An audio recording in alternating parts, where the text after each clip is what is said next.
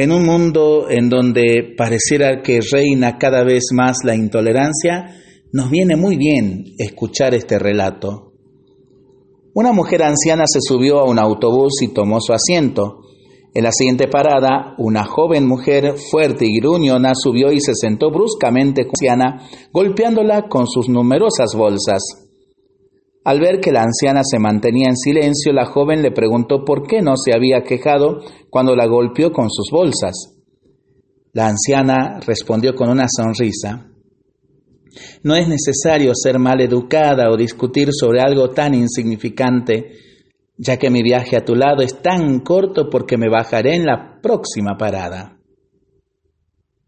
Moraleja, el viaje es corto, Piensa en qué vale la pena gastar tus energías.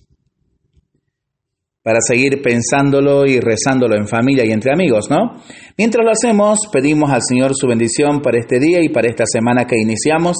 Le seguimos pidiendo por el fin de la pandemia y de las guerras y por más lluvias para que alivie nuestra salud, nuestros animalitos, nuestros campos y nosotros responsablemente nos cuidamos y nos comprometemos a ser verdaderos instrumentos de paz y verdaderos guardianes del medio ambiente.